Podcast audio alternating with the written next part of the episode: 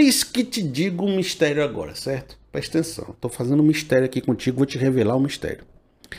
Eu estou aqui dizendo que você não vai entender as coisas, que Deus tem que se submeter, tem que ficar em silêncio também, e tem que aceitar que às vezes você não vai ter resposta. Verdade. No entanto, nem sempre você fica sem resposta. Às vezes a resposta vem, mas vem depois que as coisas aconteceram. Isso, eh, presta atenção, presta atenção que eu estou falando aqui um mistério para você, tá certo? Por quê?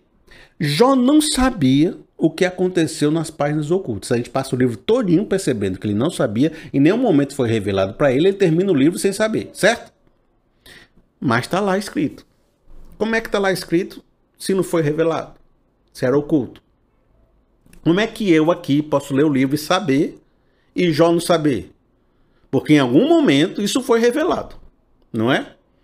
Senão a gente também não sabia, não estava escrito. Em algum momento foi preciso que a revelação e a resposta surgisse para que tivesse alguém escrevendo lá, né, no começo do capítulo, ó, aconteceu isso, Satanás entrou, conversou com Deus. Alguém precisou entender essa revelação. Isso precisou ser revelado de alguma forma. Mas aconteceu depois de que Jó teve de que Jó viveu aquilo tudo. Da mesma forma, às vezes eu quero trazer o entendimento que o momento da ruptura, o momento que toda a sua vida fica bagunçada, que Deus tira a cerca, não é um momento de resposta, é um momento de esquecer as antigas verdades. Porque é na ruptura que as antigas verdades estão sofrendo seu apocalipse. E é por isso que você está confuso e sem resposta. O momento da ruptura é momento de dúvida, porque as certezas estão sendo abaladas. Então, como é que eu vou querer resposta na hora que o efeito que, que se espera é a dúvida? Mas quando Deus vai reorganizando a sua vida depois da ruptura, é que os novos entendimentos vão se consolidando, que o amadurecimento vai acontecendo, que aí você vai aprendendo aquela nova espiritualidade que eu falei no, no outro ponto, que aí sim, com essa nova mentalidade, com essa nova cabeça, com essa nova vivência, você consegue olhar para trás e reinterpretar tudo o que aconteceu e perceber de Deus que havia um propósito, havia uma resposta. Então, Deus está em silêncio, é verdade. Deus está ausente, é verdade. Você não sabe o que está acontecendo, é verdade. Mas não significa que você vai passar a sua vida toda sem entender o que aconteceu. Pode ser que depois de um tempo, essa revelação se manifeste na sua vida. Eu vou usar um exemplo de Paulo para você fixar esse entendimento. Eu quero ler com você é, uma passagem do apóstolo Paulo. Gálatas, no capítulo 1, no verso 14 ao 16, mas vamos começar pelo 14. Diz assim: No judaísmo, eu superava a maioria dos judeus da minha idade e era extremamente zeloso das tradições dos meus antepassados. Aqui é o momento antes da ruptura. Mas Deus me separou desde o ventre materno e me chamou por sua graça quando lhe agradou revelar o seu filho em mim para que eu anunciasse entre os gentios. Esse texto foi escrito bem mais que 14, 15 anos da sua conversão. Já era uma época que ele poderia ter feito várias reflexões, recebido várias revelações e entendimentos sobre o que aconteceu com ele.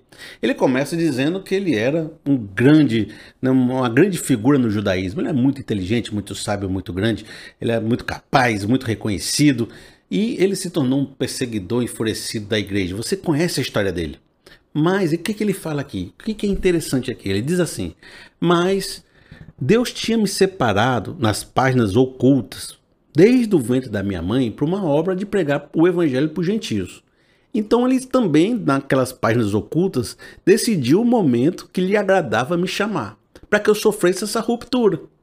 Porque diz assim: olha, quando Deus se agradou, ele me chamou. Então houve um momento, né, que Deus disse assim: Eu quero que Paulo viva no judaísmo e aprenda tudo da lei, porque eu tenho um propósito nesse conhecimento que ele vai herdar aqui. Aí Paulo viveu ali, aprendeu, cresceu como judeu, aprendeu todos os filigramas da lei, era um estudioso, grande, forte, sabia tudo o que acontecia, mas teve toda uma história de perseguidor implacável, de maldade no coração, enfurecido, de torturador da igreja. Teve, também teve tudo isso ali. Ele viveu tudo aquilo. Mas estava já escrito nas páginas ocultas que ele ia ser transformado. Desde o ventre das, da mãe dele, ele já tinha uma história escrita. Ele não sabia daquilo, porque ele estava vivendo no judaísmo. Mas quando agradou a Deus, no momento certo, no momento propício, aquela história escrita começou a acontecer. Ele caiu, né, no estado de Damasco, Jesus apareceu para ele, teve todo o conflito de dele não ser mais recebido entre os judeus, nem era recebido entre os cristãos, teve que sair para a Arábia, meio que fugido, passou um tempo no ostracismo, né, ficou, aí viveu toda uma realidade de ruptura, de sofrimento, de, de distanciamento, de, de angústia de remorso pelo que fez no passado, porque agora ele era cristão, né? Ele fala da ignorância que ele fez tudo aquilo, mas que ele não, não, não, tinha mais valor naquilo. Ele falava que aquilo foi como esterco, foi algo que ele fez, mas ele não, não tem valor, ele não, não acha bom o que ele fez. Ele tem ele acha que foi um momento perdido do coração dele, mas agora ele foi alcançado pela graça. Isso, isso que é importante. Então ele falou, foi Deus, em determinado momento, escreveu que eu ia me converter. Mas na frente, ele tem um texto que ele explica até um pouco melhor qual foi o propósito de tudo que aconteceu com ele. Vejam só. 1 Timóteo, no capítulo 1, no verso 13.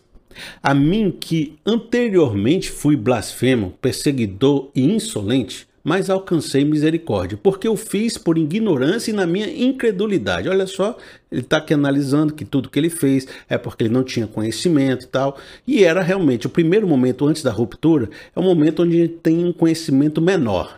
A ruptura produz um conhecimento maior, um amadurecimento maior e uma espiritualidade maior. A gente já está conversando sobre isso. Contudo, a graça de nosso Senhor transbordou sobre mim, juntamente com a fé e o amor que estão em Cristo Jesus. Essa afirmação é fiel e digna de toda aceitação. Cristo Jesus veio ao mundo para salvar os pecadores, dos quais eu sou o pior. Veja que ele adjetiva o fato de que a sua vida passada era um exemplo ruim, ele era o pior dos pecadores. Ele era uma pessoa que não merecia ser salvo. Né? Ele sempre está adjetivando a sua vida passada como um grande exemplo ruim. Aí ele diz o seguinte: Mas por isso mesmo, porque eu era o pior dos pecadores, alcancei misericórdia para que em mim, o pior dos pecadores, Cristo Jesus demonstrasse toda a grandeza da sua paciência, usando-me, preste atenção nisso, como exemplo para aqueles que nele haveriam de crer para a vida eterna. Pense. Não era mera coincidência que o pior dos pecadores, o mais blasfemo, aquele maior perseguidor, aquele, aquela pessoa que, se você vivesse naquela época, diria: Rapaz, eu não acredito na conversão de Paulo. Paulo, ó, Jesus pode transformar qualquer um, menos Paulo. Ele era o exemplo da maldade no meio dos cristãos. Ele era o exemplo do perseguidor da igreja. Ele é aquela pessoa que causava medo nos outros. Então, de toda forma, o que Paulo está dizendo é: eu, o pior dos pecadores, o exemplo do que é um pecador ruim no meio da minha sociedade, Deus me usou como exemplo, me convertendo.